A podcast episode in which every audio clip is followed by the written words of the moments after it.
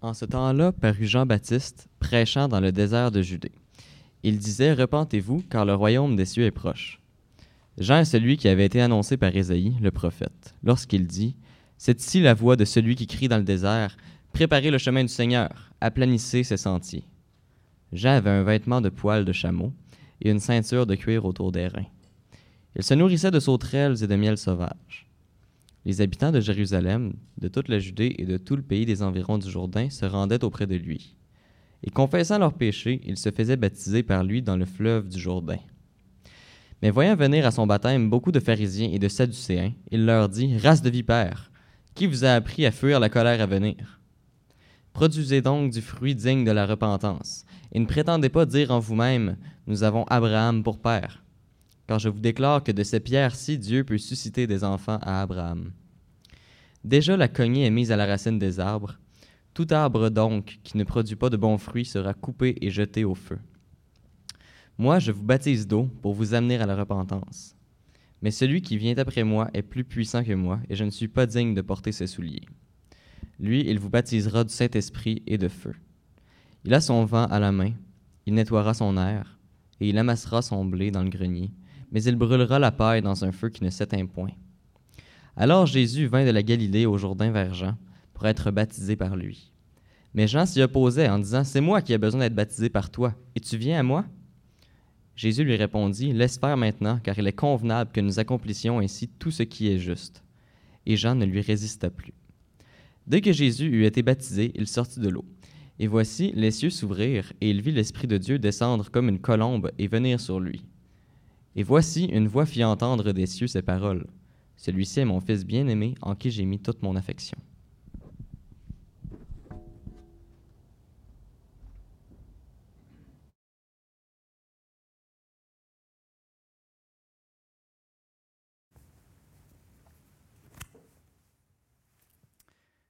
Merci beaucoup, euh, Francis. Tout ce que vous avez entendu de lui est absolument vrai. Tant qu'à moi, soyez prudents. Comme euh, dans euh, Christian a fait dans sa prière, euh, que le Seigneur dirige toutes choses qui sortent de ma bouche et qui portent un fruit, qui portent un poids de gloire éternelle. Hommage à notre roi. J'ai bien aimé ce, ce troisième chant puisque il suit euh, notre, euh, notre série sur euh, Matthieu, l'évangile de Matthieu, et on veut parler du roi et son royaume, puisque c'est ce que Matthieu fait principalement dans, son texte. roi et son royaume, on est toujours dans le, premier bloc de notre série concernant sa venue. Et ce matin, au chapitre 3, bien, on va voir le baptême. Le baptême d'un roi. C'est particulier, hein? Alors, euh, je vais. Euh, il y a beaucoup de choses. C'est un texte qui, quand même, comporte plusieurs aspects euh, théologiques, doctrinales. On ne pourra pas tout voir ensemble, mais on a ensemble, au niveau du, Collège des Anciens, convenu à, un certain contenu afin de cibler vraiment ce qu'on voulait offrir. Euh, à, notre, euh, à notre Église locale, à l'Assemblée euh, chrétienne de Cap de la Madeleine. Alors, voici mon plan ce matin. On va faire une comparaison rapide avec les autres évangélistes, Marc, Luc et Jean, concernant le récit du baptême. On va examiner évidemment le texte un petit peu plus en profondeur sur certains points qui sont d'intérêt et le, le, baptême de Jean-Baptiste à aujourd'hui. Donc, on a souvent traité du baptême ici. On va peut-être voir une dimension sur l'aspect euh, de l'application euh, qui euh, sera plus exposée ce matin. On va évidemment examiner notre récit autour de la personne de Jésus-Christ. parce qu'il est quand même au centre de cet événement, bien que on pourrait dire Jean, Baptiste et, et la vedette, on pourrait dire, mais la vraie vedette, c'est le roi qui se présente à Jean-Baptiste. Alors allons-y avec une, comparaison parce que je crois que c'est important de, regarder cela euh, étant donné que chaque évangéliste ont, ciblé des aspects des événements euh, en, vue de, savoir à qui ils s'adressaient. Hein. le, contenu inspiré, du Saint-Esprit voulait que la lettre, ce que l'évangéliste a écrit, allait cibler le cœur d'une certaine auditoire, si on pourrait dire.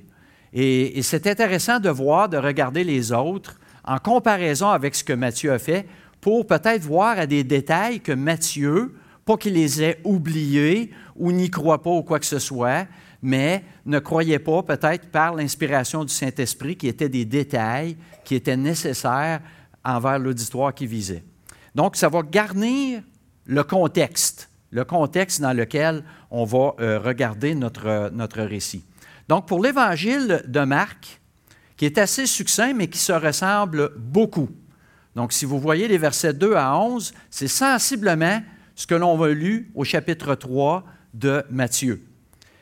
À, l'exception de l'intervention de, de, Jean à l'égard des religieux hypocrites euh, qui sont là pour voir ce qu'il fait et le questionner.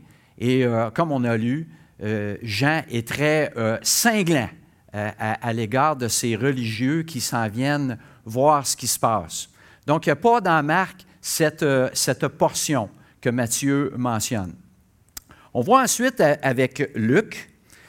Luc, il y, a, certains éléments qu'on ne trouve pas dans Matthieu et qui sont mis à la lumière par l'évangéliste Luc. Donc, au verset 6, Luc mentionne que Jean dit hein, que toute chair verra le salut de Dieu. Donc, c'est un élément, un détail qu'on ne retrouve pas euh, qu'on n'a pas vu dans notre texte ce matin. Au verset 10 à 14, Luc s'adresse à la foule. Pas Luc, mais Jean. Jean s'adresse à la foule et euh, en particulier, il mentionne des publicains, il mentionne des soldats qui sont là pour l'interroger, qui il est et ce qu'il fait, pourquoi il le fait. Et au verset 18, Luc mentionne que Jean annonçait la bonne nouvelle et il fait en plus des exhortations diverses au peuple. Et au verset 19, il fait une reprimande au roi Hérode, qui est venu lui aussi, comme ses chefs religieux sur place. Hérode est curieux, il veut voir qui est ce Jean qui baptise des masses, des foules, et Jean le reprend ouvertement pour son comportement immoral. Et on termine avec Jean, si vous regardez dans divers commentaires ou des livres qui traitent de l'harmonie des, évangiles, euh, ce qu'on va voir souvent, c'est qu'ils vont dire que Jean ne traite pas le baptême de Jésus. Et techniquement, c'est vrai parce qu'il n'y a pas de mention dans l'évangile de Jean du baptême comme tel. Sauf qu'il y a le récit dans lequel Jean rencontre Jésus où il est en train de faire les baptêmes. Et il y a des mentions très intéressantes parce qu'on sait que Jean veut vraiment identifier Jésus comme le Christ, hein, le, Fils de Dieu. Et, là, c'est vraiment clair de la part de Jean, et on le voit dans son texte. Et les différences, on voit au verset 19-36, euh, il y a des questionnements. Les, sacrificateurs et les religieux exposent leurs questionnements à Jean. Dans Matthieu, on ne sait pas ce que les religieux demandent exactement, mais on sait ce que Jean leur répond et il est, comme je disais, très cinglant et très tranchant à leur égard. Au verset 29, eh bien là, on voit cette déclaration de Jean qu'il identifie Jésus comme l'agneau de Dieu qui ôte le péché du monde. Dans Jean, il n'y a pas de mention du baptême d'eau de Jésus, comme je le mentionnais. L'acte du baptême n'est pas là. Il n'y a pas de mention d'une voix qui est entendue du ciel et pas de mention non plus du baptême de feu. Lorsqu'il dit Celui qui vient après moi vous baptisera du Saint-Esprit, mais il ne mentionne pas et de feu, comme euh, Matthieu le fait. Maintenant, regardons euh, Matthieu, puisque c'est le, texte qui nous euh, intéresse davantage ce matin. Premièrement, on voit qu'il n'y a aucun détail concernant la provenance de Jean-Baptiste. Dans l'évangile de Matthieu, Jean-Baptiste apparaît au chapitre 3. Et on ne sait pas d'où il vient, qui il est, mais on peut le savoir grâce aux autres évangélistes. On a ces détails-là à travers la lecture. Mais on ne s'attardera pas ce matin puisque Matthieu en parle. Matthieu va en traiter dans les euh, chapitres 11 et 17. Donc, c'est certain qu'on va le couvrir puisqu'on fait la série sur Matthieu. On va traiter de la question de l'origine et de euh, euh, son identité. Mais comme je dis, on n'ira pas voir parce qu'il y a beaucoup de choses qu'on pourrait considérer à l'égard de, Jean-Baptiste. Euh, pourquoi il s'habillait ainsi, euh, le fait qu'il mangeait des sauterelles et du miel, etc., etc. La question du prophète Élie. Et on pourrait passer beaucoup de temps dans cela, mais on ne veut pas en faire une étude du personnage. Versets 7 à 10. Concernant la fameuse réprimande sévère envers les pharisiens et les Sadducéens. Comme je disais, Luc mentionne qu'il fait une réprimande à la foule, mais on peut déduire par Matthieu que quand il s'adressait à la foule et faisait des réprimandes, que certainement il ciblait les hypocrites qui étaient là. Parce que c'est une caractéristique de l'évangile euh, de Matthieu qui s'adresse aux Juifs spécifiquement, parce qu'il veut présenter Christ comme leur roi. Et ça, c'était le point marquant euh, dans, euh, dans son discours. Et il ne manque pas de cibler les sectes religieuses qui vont être à l'origine, qui vont être le noyau qui va exciter les foules à, à refuser le roi qui vient vers Israël. Donc, il cible dans son évangile ces sectes religieuses extrémistes du judaïsme, et qui, mettent le peuple, qui met le peuple en déroute spirituelle, qui sont hypocrites. Alors Jean-Baptiste le fait et Jésus ensuite va le faire. Et si vous notez qu'on peut faire une étude du pharisianisme et des doctrines euh, sadducéennes, et ça révèle parfois assez clairement que toutes les caractéristiques se retrouvent dans la société moderne d'aujourd'hui sont là. On les a. Examinez les pharisiens et puis regardez autour de vous la pensée qui circule, même, même parmi l'Église, dans les dogmes, dans les pratiques, sont encore là. Ça, ça nous colle à la peau. Il y a des mouvements religieux de toutes sortes. Et parfois, c'est même en nous. Euh, je pense que c'est Pinocchio, le personnage de Pinocchio qui a un, petit. Euh, il se promène, puis il y a comme une. C'est un cricket. Il y a un cricket qui le suit, et puis c'est sa conscience, puis il parle. Hein. Mais nous, c'est un peu le contraire. Hein. On se promène et on a comme des fois un petit pharisien qui nous chuchote à l'oreille. Puis on, tombe, on tombe dans ces, dans ces pièges de, parfois de légalisme et d'extrémisme qui vient euh, euh, saboter, ça sabote la grâce de Dieu. Verset 11, on continue. Matthieu, euh, contrairement aux, autres, mentionne de porter les souliers au lieu de délier les courroies des souliers ou des sandales, tout dépendant de, la, traduction que vous regardez. Porter les souliers ou les déliés. Donc, quand euh, Matthieu fait référence à, évidemment une, euh, une coutume ou euh, des mœurs qui sont très, très, très bien connues des Juifs à cette époque. Hein.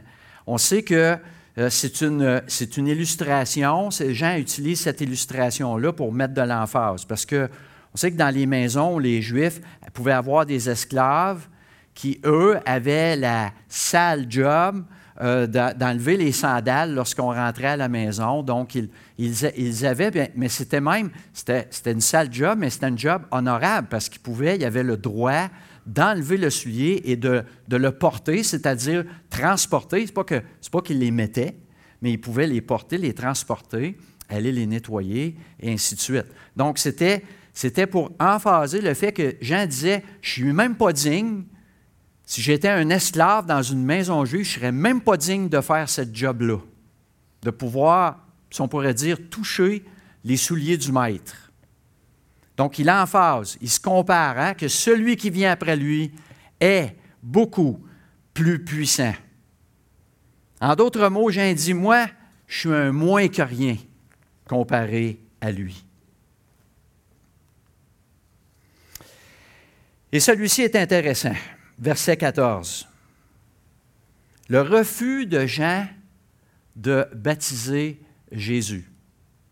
Alors évidemment, on peut comprendre dans l'esprit que lui se considère un moins que rien comparé à celui qui vient.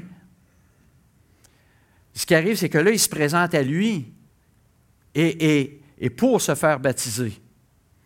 Et Jean, Jean s'y oppose. Jean résiste. C'est comme, ça n'a pas de bon sens.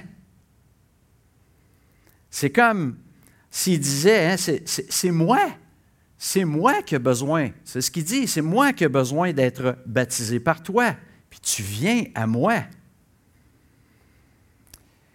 Comment Jean, un des, points que les gens se questionnent parfois lorsqu'il lit le texte, comment Jean est-ce qu'il a pu reconnaître premièrement Jésus? Parce qu'il n'y a comme pas de présentation. C'est pas comme il arrive, bonjour Jean, je suis Jésus. Je suis celui que tu annonces. C'est pas comme ça que ça se passe. On va direct. Jean fait tout de suite cette intervention-là dans le sens Oh non, moi, je ne peux, pas, peux pas te baptiser, toi. Et euh, je pense qu'on peut, on peut clairement voir à travers euh, les autres évangiles euh, que Jean avait pleinement conscience qui était cet homme devant lui. Il avait pleinement confiance qu'il était le Messie en la personne de Jésus. On n'a qu'à regarder, euh, euh, comme on a lu le texte tantôt, Jean 1,14, hein, qui dit directement Voici, voici l'agneau de Dieu qui ôte le péché du monde. Encore là, il le mentionne, il n'y avait pas d'introduction. Et on peut se dire comment ça peut être possible? Hein, C'est surnaturel. Il l'a deviné. On n'a qu'à regarder euh, la visite. Vous vous souvenez quand Marie visite Élisabeth, la mère de Jean, et qu'elle elle entre dans la maison et, qu'aux salutations de Marie à Élisabeth, Élisabeth dit, écoute, quand tu es rentrée, tu m'as salué, l'enfant qui est dans mon sein a tressailli de joie. Imaginez, imaginez, c'était la rencontre de, deux fœtus. et puis, l'autre était content. Il y avait quelque chose qui se passait là. Il y avait, absolument un lien qui, est surnaturel, qui est divin dès le, dès le départ. Il est interprété que, aussi que Jésus désirait le baptême d'eau pour se repentir. Alors plutôt, voici comment certains commentateurs peuvent paraphraser le passage. Hein, comme, comme Jean le dit, c'est plutôt moi, Jean, Hein, qui doit me repentir, de recevoir, hein, de recevoir le baptême d'eau de toi qui est plus grand. Le rôle devrait être inversé. Ce n'est pas, que pas que Jésus s'amenait pour Écoute, j'ai besoin de faire ça moi aussi, comme tout le monde autour. Mais Jean veut le présenter, Matthieu veut le présenter comme Jean, dit les rôles devraient être inversés. C'est une question Jean, va réagir comme ça parce que c'est purement une question de primauté. Hein? Et, euh, on voit même que les, parents de Jean, Élisabeth, sa mère, ont eu la même réaction à l'égard de Marie. Quand elle a réalisé que Marie était la mère du Sauveur, hein, elle dit Comment m'est-il accordé hein, que la mère, que la mère de mon Sauveur vienne auprès de moi? Je ne mérite même pas ça.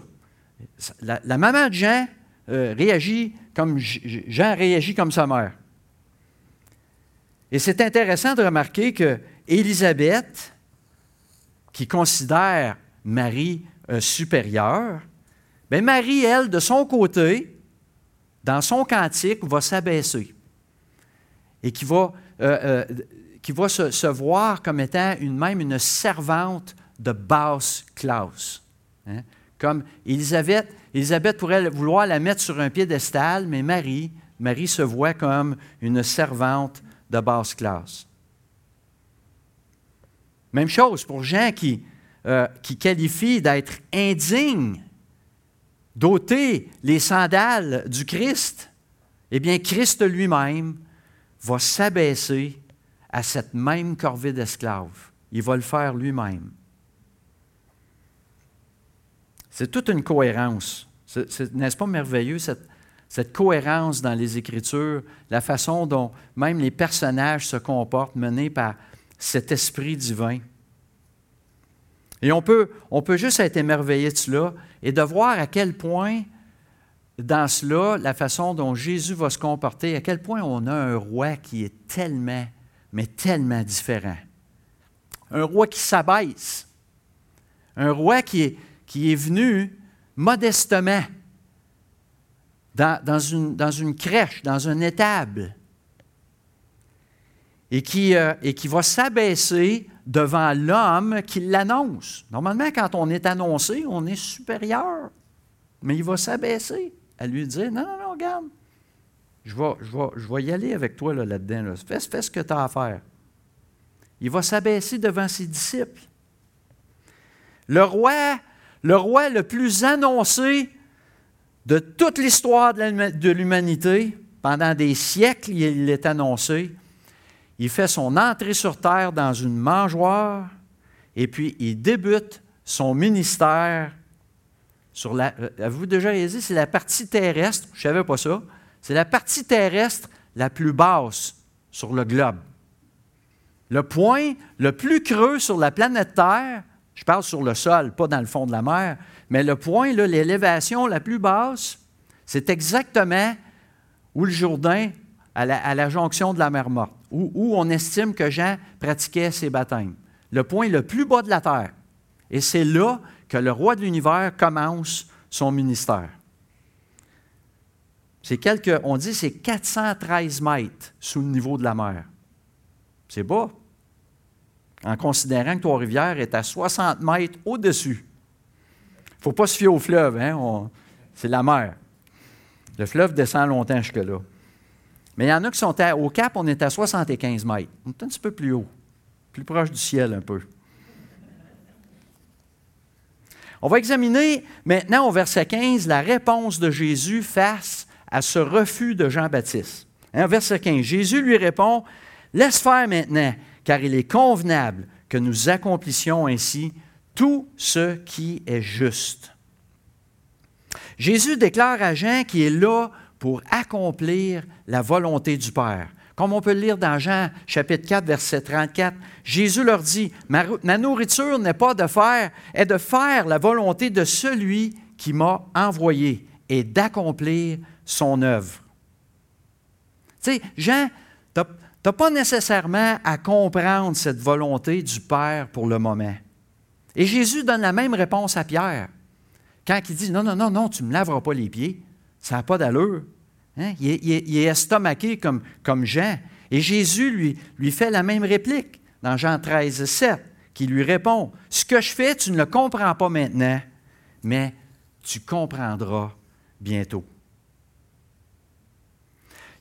Plusieurs croient que son baptême devait constituer, ou ça devait être le point où, Jésus euh, prenait sa reconnaissance Hein, formel, c'était le point où il, là, acceptait euh, son devoir, euh, son devoir messianique.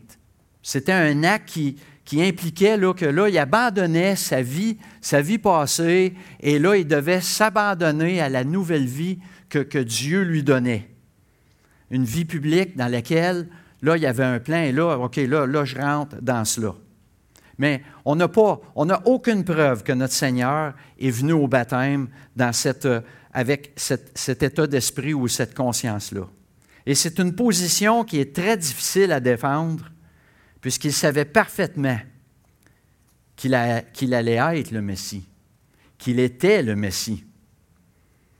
Et quand sa vie publique allait commencer, il savait ça. Une des, positions les plus retenues est que ce n'est pas par le baptême, mais c'est par un esprit de soumission. Autant pour Jésus que pour Jean, il convenait aux deux personnages respectifs d'accomplir cet acte symbolique. Il y a aussi cet aspect de, passation d'un régime à l'autre. Hein, comme euh, on peut le voir avec Melchisédek et Abraham, Hein, c'était le représentant de, l'ancien qui bénit hein, le, représentant de l'âge à venir. Et comme on peut lire dans Luc 16, euh, 16, la loi et les prophètes ont subsisté jusqu'à Jean. Depuis lors, le royaume de Dieu est annoncé. Donc, c'est comme un moment de transfert euh, du régime, de l'alliance. On pourrait en, dire même plus. On pourrait en dire plus dans ce passage. Le verset 15, je crois que je le considérais parmi d'autres versets comme un des, passages assez euh, plus difficiles dans lesquels on pourrait euh, approfondir et creuser. Il y en a d'autres passages comme celui-là. Juste brosser, brosser là, rapidement, on a les, versets 7. Hein. Race de vipères, qui vous a appris à fuir la colère à venir? Il y a beaucoup à, regarder dans ce verset. Verset 9. Car je vous déclare que ces pierres-ci, Dieu peut subsister des enfants Abraham. Verset 10. Déjà la cognée est mise à la racine des arbres. Verset 11. Lui vous baptisera de Saint-Esprit et de feu. Et voici, les cieux s'ouvrent, et il vit l'Esprit de Dieu descendre comme une colombe venir sur lui. Verset 17, Et voici une voix se fit entendre des cieux ces paroles, Celui-ci est mon Fils bien-aimé, en qui j'ai mis toute mon affection. Je me dis, il y, a, tellement dans chacun de ces versets des aspects qu'on peut approfondir et qu'on ne pourrait pas faire ce matin, mais moi, c'est un encouragement. Ce serait un encouragement que si vous lisez ces versets-là, vous vous dites Ouais, c'est quoi exactement? Qu'est-ce que ça veut dire? Qu'est-ce qu'on y retrouve? Alors, il y a des outils pour le faire. Il y a des moyens d'aller chercher des réponses. Hein? Il y a la formation continue qu'on offre.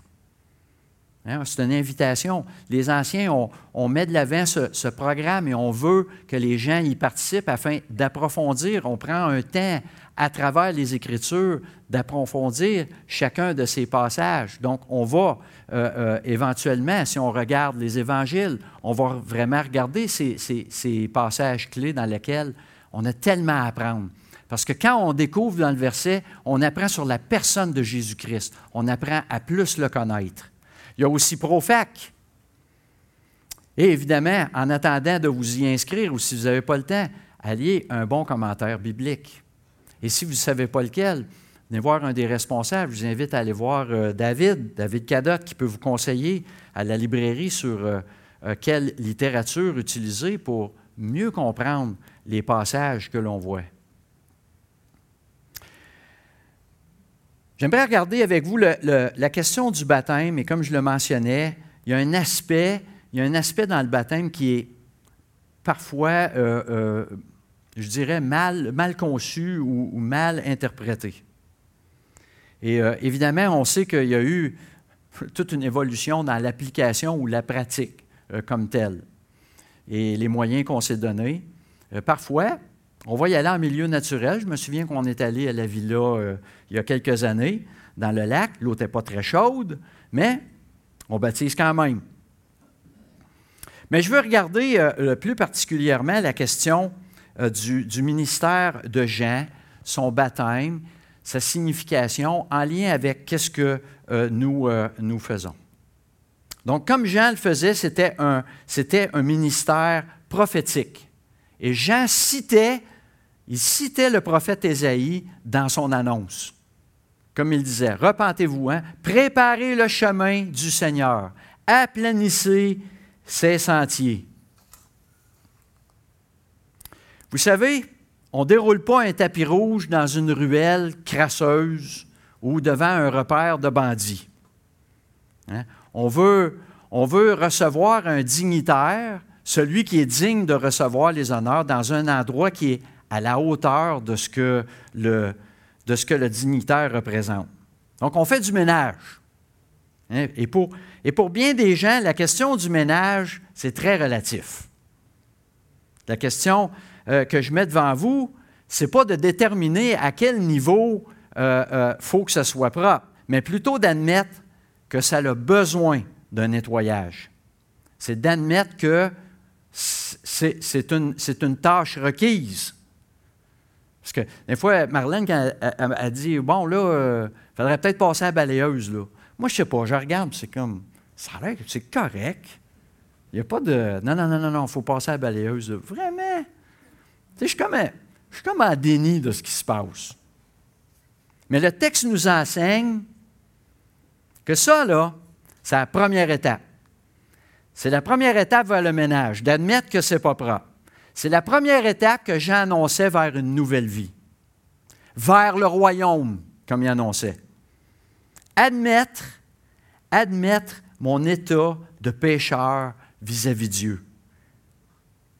Mais ça, ça ne donne pas automatiquement l'accès au royaume. Parce que, un, ça va dépendre à quel Dieu vous vous dévouez.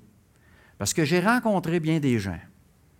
Et vous le savez, pour ceux qui témoignent, peut-être à des inconnus, même pas, ou euh, quiconque, on rencontre des gens qui, euh, qui vont admettre. Ils vont admettre, non, non, non, c'est vrai, je ne suis pas parfait moi non plus. Je suis comme, OK, oui, je suis d'accord, je suis pécheur comme tu le dis, mais euh, ils vont clairement vous exposer, eux, leur mission, leur position. Hein? Ils vont dire, ben, écoute, je, participe à l'amélioration de l'être humain dans une collectivité évolutive qui apprend de ses erreurs et avance de progrès en progrès. Mais je, comprends. Oui, je suis pécheur. Voilà leur vision du monde. Donc, vous admettez être pécheur, mais vous vous préparez à recevoir qui ou quoi sur le tapis rouge? Quelle est, en bout de ligne, votre motivation derrière votre acceptation de la demande? Et certainement, c'est ce que Jean voyait dans le cœur des gens. Il voyait des hypocrites s'avancer. Des gens qui, pour eux, c'était facile de dire oui. Et que surtout si, euh, en partant, on se croit déjà juste pour y aller. On est tellement fiers de notre, de notre savoir-être hein, que Jean, le baptême de Jean, c'est un peu insignifiant. Mais Jésus il répond aux chefs religieux en les ramenant exactement à la question du baptême de Jean.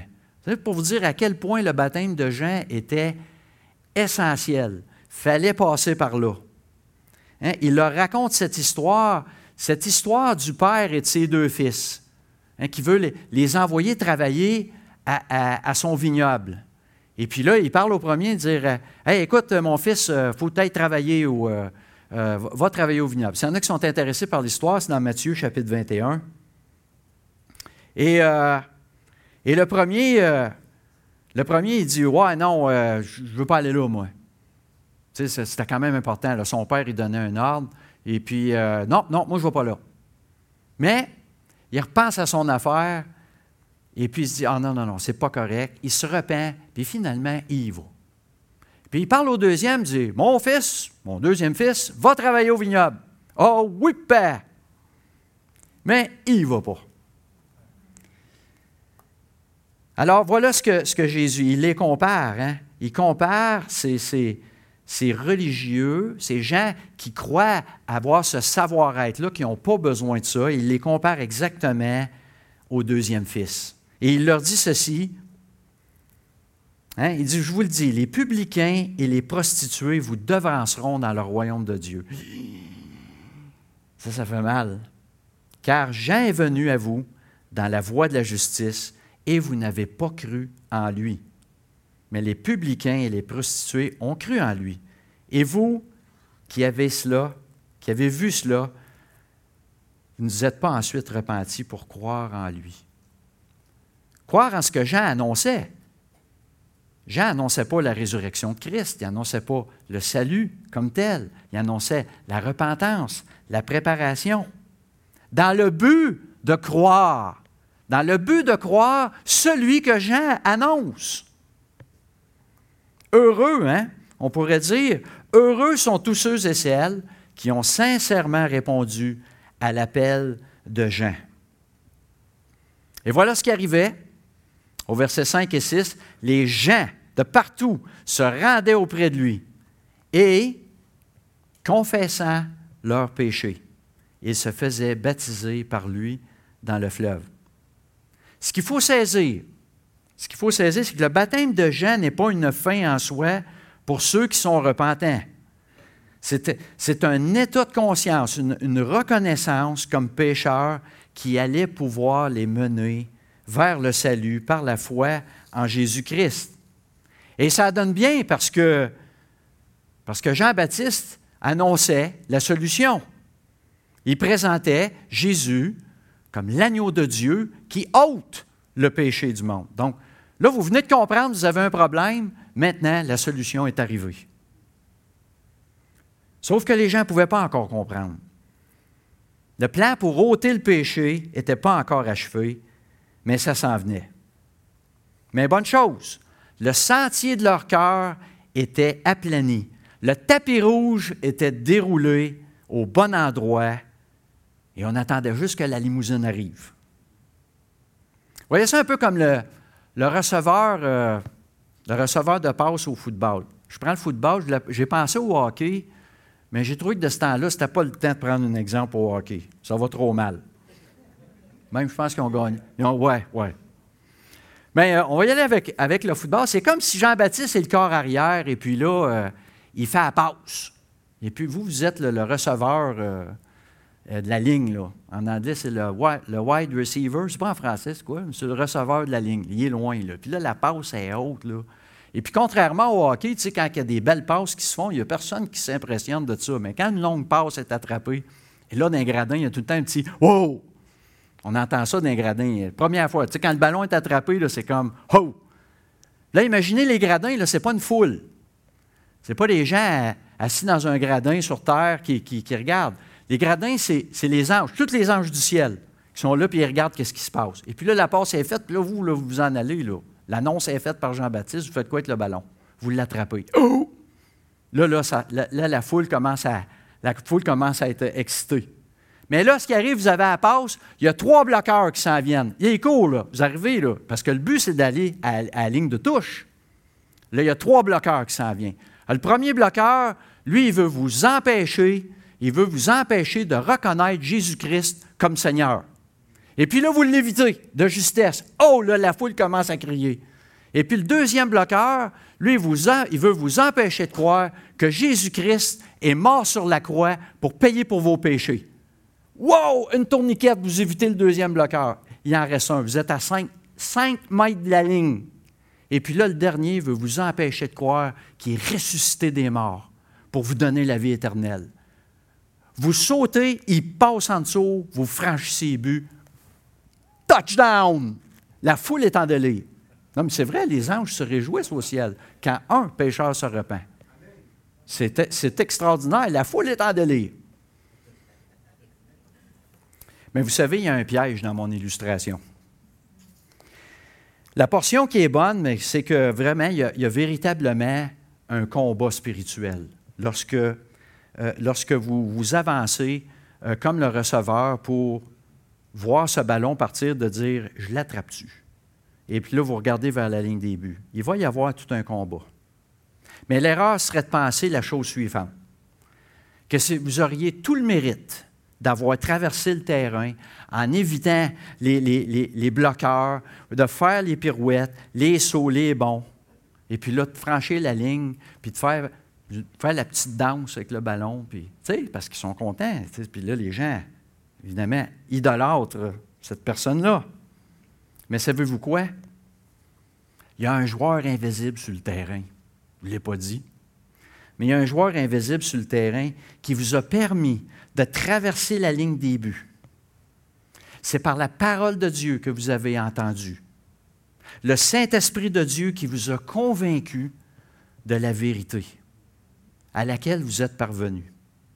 Toute gloire revient à Dieu. On ne demande pas à personne de jouer un sport dangereux ce matin. Mais au contraire, si vous n'avez pas encore répondu à l'appel de Jean-Baptiste, faites-le sans tarder parce que vous êtes déjà en danger. De grâce, ne quittez pas cet endroit ce matin, ne quittez pas cette vie avant d'être réconcilié avec Dieu par la foi seule en Jésus-Christ. Faites-le maintenant, de votre place ici ou à la maison, dans votre cœur. Déroulez le tapis rouge pour le roi des rois qui désire habiter en vous jusqu'à votre mort et vous habiterez avec lui pour la vie, pour l'éternité au ciel.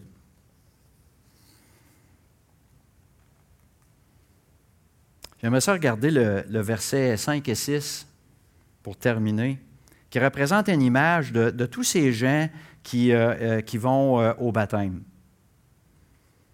Et, il y a une compréhension, une sens au niveau du baptême qui découle souvent de cette image et, ça, amène des, ça amène parfois une, incompréhension et des, des insatisfactions dans la vie d'aujourd'hui. Et je m'explique. Hein.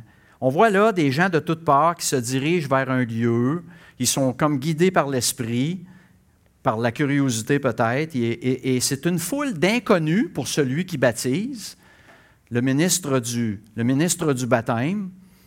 Et, euh, et, la foule ne connaît pas vraiment qui il est. Et il y a comme un aspect impersonnel à ça. Et, les gens vont dire, Bien, c'est comme ça, parce que dans le fond, le, rituel représente quelque chose de personnel entre moi et Dieu. Donc, celui qui baptise, il est comme une commodité pour le rituel, et la foule est optionnelle. S'il y en a une, c'est cool. Alors, c'est comme une image, une perception du baptême qui, se transporte dans le récit de l'Église hein, euh, euh, du premier siècle. Des centaines de gens qui, entendent un discours, qui se font baptiser. Et le récit porte à croire que dans, dans, tous les cas, hein, l'événement est comme tac-tac, ça se fait un après l'autre. Et, oui, dans bien des cas, mais pas, pas nécessairement toujours. On se fait baptiser, on retourne chez nous, puis la vie continue. Le ministère du baptême, lui, le, ministre du baptême, lui, reprend sa route, son voyage, et puis continue à faire ce qu'il a à faire. Et je dirais que l'exemple suprême de cela, l'apogée de cette image-là, c'est lorsque Philippe va baptiser l'Éthiopien. Il apparaît, il apparaît sur la route, il rencontre l'Éthiopien, lui demande Crois-tu ce que tu lis? Lui explique, le baptise, et puis il disparaît. littéralement. Il disparaît, l'Éthiopien, bien lui, s'en retourne tranquillement chez lui en paix. Dans le même récit, dans tout ce même récit-là, il y a le concept de l'Église locale. Et là, on voit des, croyants qui se regroupent, qui s'organisent. Les apôtres mettent en place des anciens, des diacres. Et là, il y a des ministères qui se forment. Mais on persiste à voir le rituel du baptême comme un phénomène qui est parallèle à l'Église locale. vous savez, parallèle, là, c'est deux choses qui ne se touchent jamais. Ils vont se suivre, mais ce n'est pas ensemble. Il faut le voir comme séparé. C'est deux choses indépendantes. Et ça semble faire du sens puisque Philippe n'aurait hein, pas pu dire à l'Éthiopien, ben là, tu es baptisé, retourne à l'église de ton quartier, annonce-leur que tu as été baptisé, et puis ils vont t'accueillir. Il n'y avait pas d'église là-bas qui l'attendait. Donc voilà, il y a une part de compréhension du baptême qui fait défaut parce qu'on amène ça encore aujourd'hui. Il faut garder à l'esprit que le livre des Actes est un, récit historique. Hein. C'est un portrait des premières décennies de l'Église, et ce n'est pas un livre à caractère doctrinal. Et on ne juge pas les églises qui semblent fonctionner avec cette compréhension, mais chose certaine, ici à l'Assemblée chrétienne de Cap-de-la-Madeleine, hein, nous voyons les deux intimement reliés, pas parallèles. Le Seigneur Jésus n'aurait pas pu mieux dire dans Matthieu 28, 19, 20, dans la Grande Commission, le commandement aux apôtres, allez et faites de toutes les nations des disciples et baptisez-les au nom du Père, du Fils et du Saint-Esprit, et enseignez-leur tout ce que je vous ai prescrit. C'est ça le concept. C'est relié à, l'Église locale et le baptême, on voit que le baptême est dans le même package, dans toute, cette, dans, toute son, son, entité. Est-ce que, est que oui, on peut accepter qu'il y a une période de temps, il y a eu quelques décennies qui ont permis de créer un bassin de croyants et que là, il y a des individus qui ont été baptisés. Il n'y avait pas encore d'église locale et tout cela. Mais j'oserais vous dire même que ce n'était même pas le cas à Jérusalem. Dans Jérusalem, c'était déjà organisé, mais peut-être qu'autour et dans les contrées de la Judée, ça l'était moins. Mais ça prenait forme. Les églises ont pris forme, se sont raffermies et le baptême est devenu au fil du temps un rituel, une pratique à part entière dans l'Église locale. On ne forcera pas personne à croire cela, Mais si vous désirez être baptisé, nous croyons que le baptême est le privilège de l'Église locale pour vous y préparer, de le faire et de vous accueillir dans la famille du corps de Christ. C'est comme si, vous receviez une, une, bénédiction de l'Église locale et le Seigneur en fera une bénédiction pour vous. Jean-Baptiste ne promettait pas du pain, des poissons ou de la délivrance d'Israël du joug de Rome, mais il annonçait l'approche d'un royaume. Et quand on pense à un royaume, on pense à un terrain, des gens vêtus de beaux habits, etc. C'était grandiose. Mais voilà que Jean-Baptiste annonce la venue d'une personne plus grande que lui. Et lorsque celui-ci se présente, il s'incline, il fait ce qu'il a à faire. Dieu confirme par sa propre voix que ce que le prophète annonçait. Fin de la job pour Jean-Baptiste. L'annonce est accomplie sous ses propres yeux. Ce que tous les prophètes de l'Ancien Testament espéraient voir. Jean-Baptiste, il est le dernier de la lignée à le voir de ses propres yeux, à le voir de son vivant. Et à partir de ce moment-là, comme Jean le déclare à ceux qui l'interrogent à propos de Jésus, il dit, il faut que maintenant je diminue et que lui grandisse. Le baptême d'eau de Jean allait être remplacé par celui du Saint-Esprit. Alors ce matin, ce matin, considérons-nous euh, cette, euh, cette, place particulière que euh, ce roi que Jean annonçait est vraiment spécial. Est-ce qu'on est a ce regard-là sur ce Jésus? Ce Jésus qui, lorsqu'il est ressuscité, hein, les gens ont proclamé hein, que Jésus, le roi, le roi est vivant.